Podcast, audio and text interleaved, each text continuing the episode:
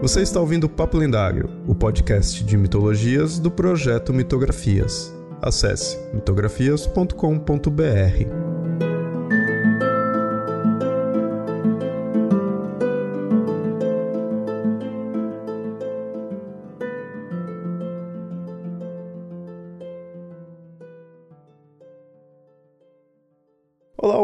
Sempre avisando, esse episódio foi publicado primeiramente lá no canal do Mitografias no YouTube. Se inscreve e curte os vídeos lá também.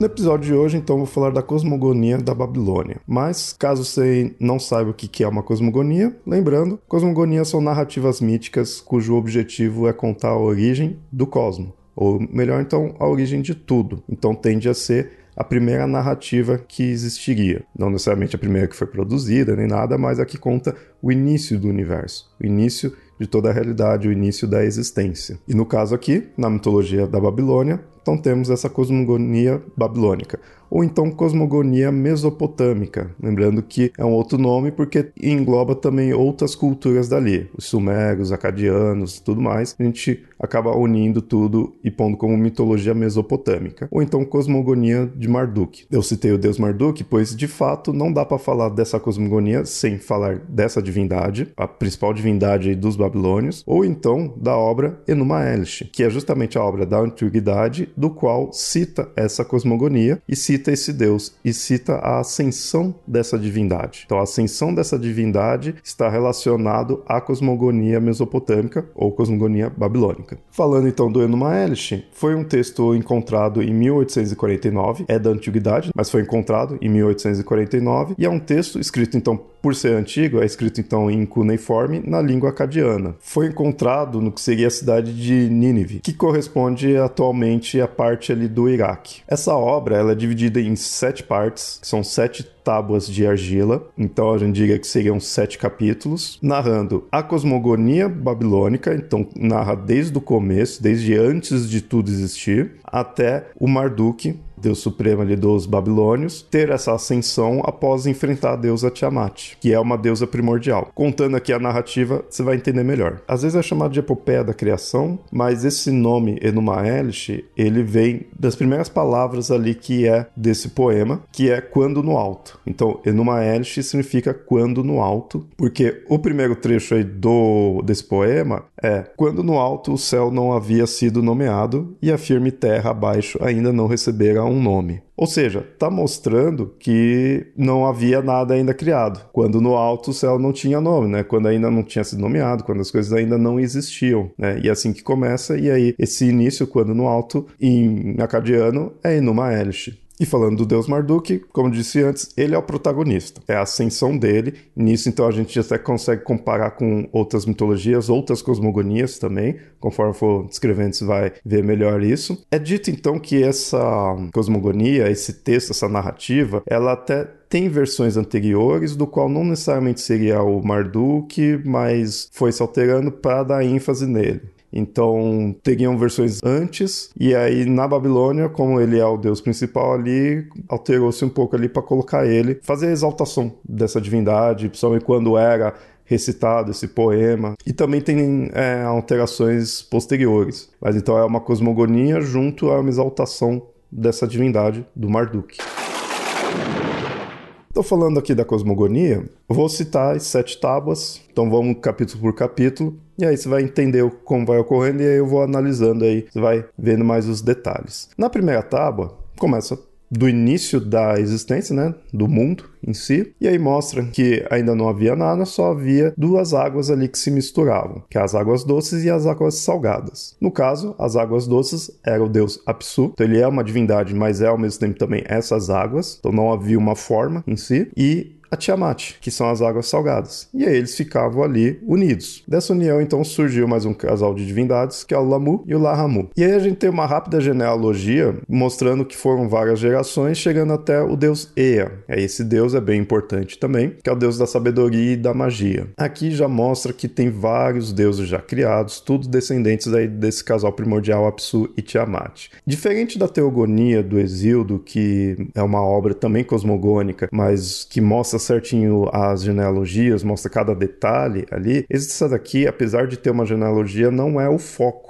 em si da obra. Então, pula-se algumas partes, né? Apenas cita que teve vários filhos, não fica nomeando todos. Você percebe bem que o foco é ir até o Marduk, que logo logo vai aparecer, mas então é genealógico porque sim mostra as gerações, mas não fica nomeando todos. Mas como eu disse, já mostra que tem vários descendentes aí da, da Psu e da Tiamat. E esses descendentes, esses filhos, são filhos, mas na verdade são filhos, netos e bisnetos. E eles estavam fazendo muito barulho, não deixando esse casal primordial descansar. Então o Apsu, puto com isso, decide então que vai matar todos os seus descendentes. Estavam né, fazendo ali o bagulho, não tá deixando ele descansar. E o E acaba descobrindo isso, né? O deus E, o deus da sabedoria, ele acaba sabendo disso daí e vai lá e enfrenta o Apsu. Na verdade, ele não chega nem a enfrentar em si. Ele faz um encantamento para Apsu dormir e o mata. E aí, esse deus Ea acaba morando ali em Apsu. Porque Apsu era uma divindade, mas também era um local. Era um abismo das águas doces. E o Ea começa a morar ali, faz a morada, então pega meio que esse domínio para ele. E aí ele se casa com uma outra divindade ali, chamada Dankina, e esse casal gera o Marduk. Então aí que a gente vê o nascimento da divindade principal aí do Enuma Elish. Alguns deuses mais antigos ficaram do lado do casal primordial, né? Do Apsu e da Tiamat. E aí eles ficaram meio que enchendo o saco ali da Tiamat,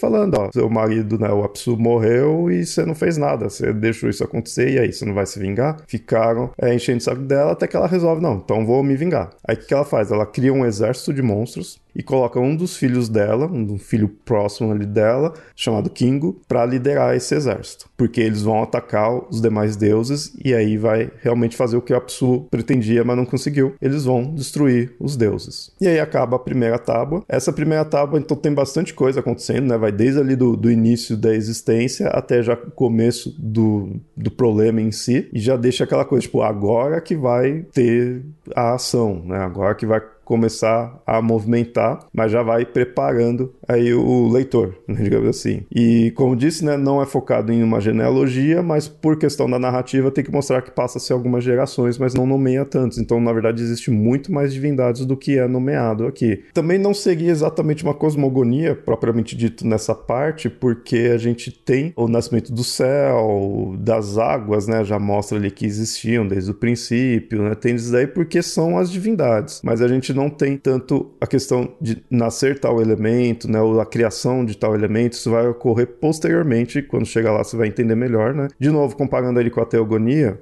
diferente dela, do qual o nascimento das divindades já é a criação do universo, dos elementos primordiais. Esses daqui é um ou outro, no caso a gente tem o céu, a gente tem os, as águas, né? Apesar que as águas também nem são criadas, e isso é interessante porque dá para comparar até com outras cosmogonias aí de outras culturas. E aí a gente começa a segunda tábua com o exército do Kingo, tava ali a serviço da Tiamat, começando já a ir para um dos deuses, mas aí de novo o deus Zea, deus da sabedoria, acaba sabendo disso também. Ele de novo descobre que vai ter esse ataque. Só que aí ele já não sabe o que fazer, e aí ele vai pro avô dele, deus Ansher, que seria da terceira geração, que era um deus celeste, perguntar: e aí, que a gente vai fazer? Porque antes a gente tava enfrentando, fui enfrentar só o Apsu, dessa vez tá um exército aí de monstros vindo para cima. E o Ansher fala, enfrenta da mesma forma que você enfrentou o Apsu, usa o mesmo encantamento, né? Vai lá que você consegue. Beleza. O Ea foi, só quando ele viu tudo aqueles monstros, ele viu tudo aquilo, ficou morrendo de medo e fugiu. Então não conseguiu enfrentar. Chega então o deus Anu, que é o pai do Ea, e aí também é um deus celestial. Fala, filho, você não conseguiu, eu vou fazer. Então deixa que eu vou lá enfrentar esse exército. Ele vai até lá, vê todo aquele bando de monstro, também fica com medo e foge. Então também não consegue. E aí os deuses já não sabem mais o que fazer, porque, nossa, os deuses aqui, os principais, tudo não conseguiram. E aí, quem que vai enfrentar? Aí que surge o Marduk. O Marduk pega e fala: Não, deixa comigo que eu enfrento, eu não vou fugir, eu consigo derrotar. Fica tranquilo que eu enfrento todo esse exército aí, enfrenta Tiamat é tranquilo. Só que por eu fazer isso, eu quero me tornar o Deus Supremo de vocês. Aí eles têm que aceitar, que eles falam, pelo menos vai destruir, né? Ali a Tiamat vai salvar a gente. E aqui termina a segunda tábua. A história anda só um pouco, né?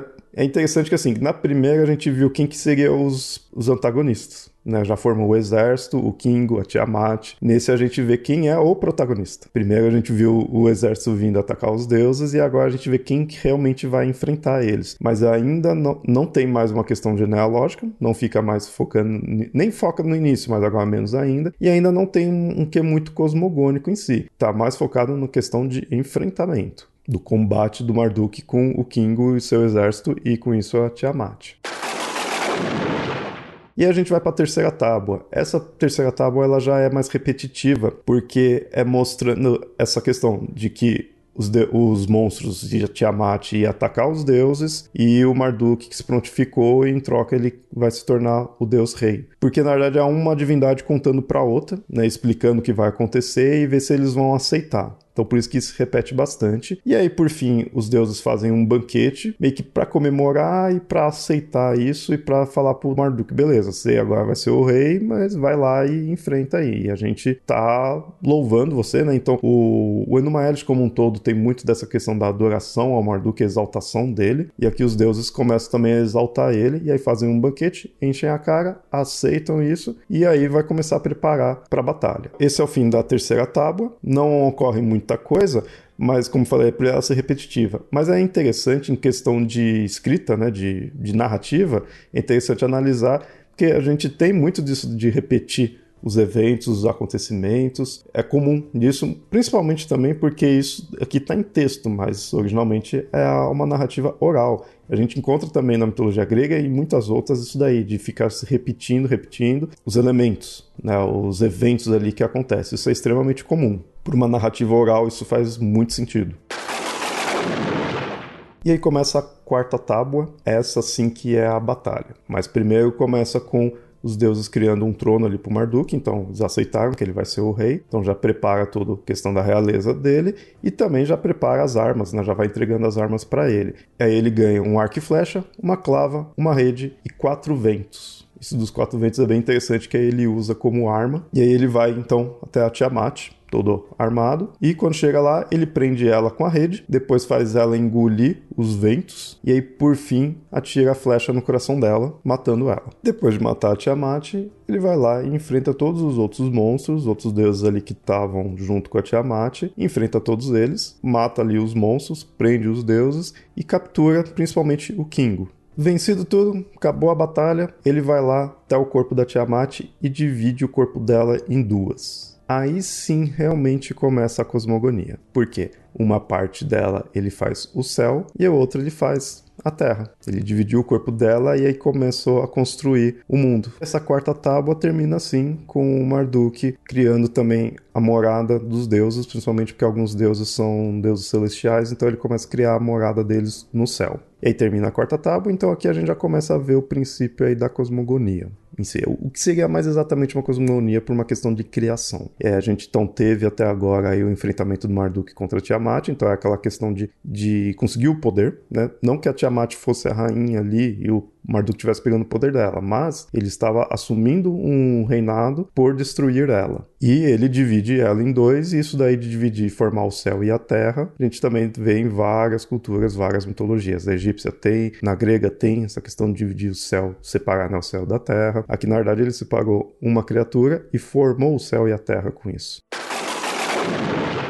E aí, na quinta tábua, aqui que de fato é a, realmente a cosmogonia. E a cosmogonia da Babilônia, ela é voltada para isso daí de ser uma divindade criando tudo, definindo onde cada coisa vai ficar, né, realmente gerando, e muito aí disso a partir do corpo da Tiamat. Lembra um pouco da mitologia nórdica, tem algo assim também. Então o Marduk ele termina de fazer a morada dos deuses, porque aí ele também organiza as constelações, é onde os deuses vão vai estar tá morando também. Cria o sol, cria a lua, cria as montanhas, cria os rios, define ali o rio Tigre e o Eufrates, que é muito importante ali para a Mesopotâmia, é onde ele vai definindo e criando tudo. Cria os calendários, cria os dias, cria os meses, cria os anos ali. Ele que organiza, né? Ele virou o Deus Supremo, então ele pode. E aí ele cria a Babilônia e coloca que ali vai ser onde vai ter o culto deles e dos deuses. Né? Então coloca a Babilônia também como um local extremamente importante. Óbvio, é um mito de lá, então eles enaltecem o Marduk, que é o principal deus deles, e enaltecem o local também. Com tudo criado, ou melhor, com quase tudo criado, a gente vai para a sexta tábua, no qual só falta um elemento para criar ali que iria ser de muita serventia para os deuses, que é o ser humano. Então, na sexta tábua é onde cria-se a humanidade. E aí, como que eles criam? Ia precisar de um sacrifício divino para criar a humanidade. E o foco de criar a humanidade era criar alguém que fosse servir aos deuses. Então, na Mesopotâmia, a gente nasceu para servir para os deuses. E aí, eles resolvem pegar o Kingo, já que ele tinha se revoltado ali contra os deuses, né, e atacar. Todos os deuses eles pegam ele matam ele e do sangue dele fazem a humanidade. Com tudo criado, com deus Marduk reinando, então tá na hora de comemorar. E assim termina a sexta tábua. A sétima e última tábua ela é diferente, que aqui não tem uma narrativa em si, mas é uma exaltação do Marduk mostrando os 50 nomes que ele tem. E esses 50 nomes mostram a grandiosidade que o Marduk tem. E aí é uma listagem ali de cada divindade, de como chama o Marduk, os nomes dele, o que significa, né, o porquê tem aquele nome. Então não tem mais uma narrativa em si, mas termina com essa exaltação, mostrando quão ele é grandioso. E aí acaba o Enuma Elish e acaba a cosmogonia mesopotâmica. Dá para fazer inúmeras e inúmeras análises dessa cosmogonia. É, dos mesopotâmicos, eles não têm tantas variações ou tantas outras cosmogonias como a gente tem nos gregos ou em outras culturas, né? nos egípcios, por exemplo. É mais essa daqui que é a principal mesmo é basicamente se encontrar essa. Tem outras criações da humanidade tudo, mas cosmogonia mesmo, começar ali do início, é mais essa daqui dando uma Elish. E você pode ver que é essa criação do início, uma cosmogonia, mas ela é muito também a exaltação de um deus e, a, e como esse deus chega ao poder. O que na teogonia a gente também vê isso. Na teogonia de Exildo a gente tem a cosmogonia, né, o início de tudo, e a gente tem ali mostrando quando Zeus toma o poder. E ele toma o poder por ir numa batalha e enfrentar uma geração anterior a ele. Aqui a gente tem a mesma coisa. A gente tem o Marduk, que só conseguiu se tornar rei porque, claro, conversou ali com os outros deuses, mas ele teve que enfrentar Tiamat, que é uma geração anterior, para poder se tornar o rei. Isso de enfrentar uma geração anterior e tomar o poder é extremamente comum.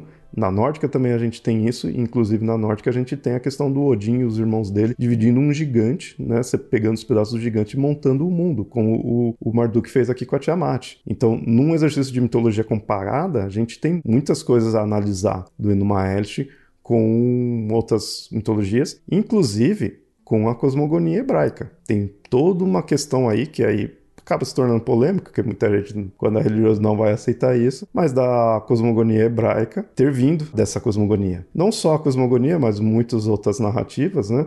Aí de repente até posso falar isso em outro episódio aí, mostrar as semelhanças, né? Mas assim, se você prestou atenção aqui, você já percebeu algumas semelhanças que tem, né? Mas comparado também com outras mitologias, a gente tem essa questão da separação do céu e da terra, que na verdade aqui não é uma separação do céu e da terra, mas uma separação da Tiamat para formar um céu e uma terra separados. Nos egípcios a gente tem, nos gregos a gente tem, a gente tem muito disso daí. Nisso a gente vê que as cosmogonias por si só, elas têm uma questão de criação né, da existência ali do elemento, mas também a gente tem da ordenação deles. Né? Não adianta nada ter o elemento se ele não está ordenado, porque tanto nessa quanto na grega, em outras também, né? mas lembrando agora dessas duas, ou então na nórdica, né? a gente vê essa ordenação, essa questão do Deus ir lá e organizar tudo como deve ser. Mesmo que já exista coisas anteriores, que ainda não já tinha ali os deuses quando Marduk começa a criar tudo. Já tinha muitos deuses, na verdade. E na grega também, quando Zeus toma o poder, já tem inúmeros deuses, mas é ele que vai organizar tudo. Na nórdica também já tinha os gigantes, Odin destrói ali os gigantes, enfrenta né, alguns um gigante e dele faz o mundo organiza, né? O restante ele vai criando alguns elementos né, e vai organizando, mas já existia coisas antes. Então você vê que essa ideia de criar vai também nesse sentido de organizar. Aqui a gente vê que tudo começa com as águas, e isso também a gente tem em muitos outros, né? Nos egípcios a gente vai ter algumas cosmogonias disso, dizendo que algo vem das águas, que muitas vezes é visto como um caos ali, porque é algo disforme, não é algo ordenado, justamente por isso, né? É um, é um caos nesse sentido, que não é ordenado, não foi ali a divindade ainda e, e organizou e ordenou, não colocou ordem naquilo, não pôs de forma do qual seja propício a ter vida, muitas vezes. Não foi propício aos deuses morarem, tanto que o Marduk aqui ele faz a casa das divindades. E aí, o Apsu, por exemplo, ele acaba se tornando apenas um local, ele deixa de ser uma divindade. Ele perde o posto de divindade dele. Assim como nos gregos também a gente tem algumas divindades que vai perdendo um posto ali, uma questão de importância deles, porque perde a batalha e a próxima geração que sucede que toma o poder, que aí no caso é Zeus. Então dá para fazer muitas análises, muitas comparações de semelhanças e diferenças também, né? Também não é tudo idêntico, pelo contrário. Bom, é isso. Essa é a cosmogonia babilônica, cosmogonia mesopotâmica, cosmogonia do Enuma-Elish ou cosmogonia de Marduk. Poderia citar mais 50 títulos para essa cosmogonia, já que o Marduk possui 50 títulos e o próprio Enuma-Elish também tem outros títulos aí, como falei, que é a epopeia da criação.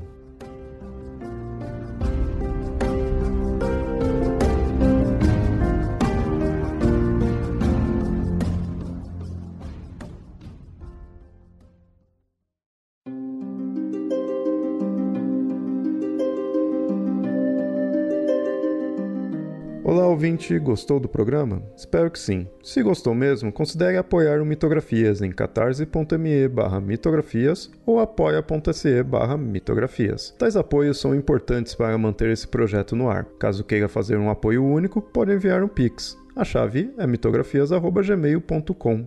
Outro recado é que esse episódio foi originalmente publicado no YouTube. O link estará no post para você assinar o canal. Além disso, siga nas redes sociais, assim estará sempre em dia com todas as publicações. No Facebook você encontra como facebook.com.br papo lendário e no Twitter e no Instagram você encontra como arroba mitografias. Por hoje fico por aqui e até o próximo episódio. Até mais!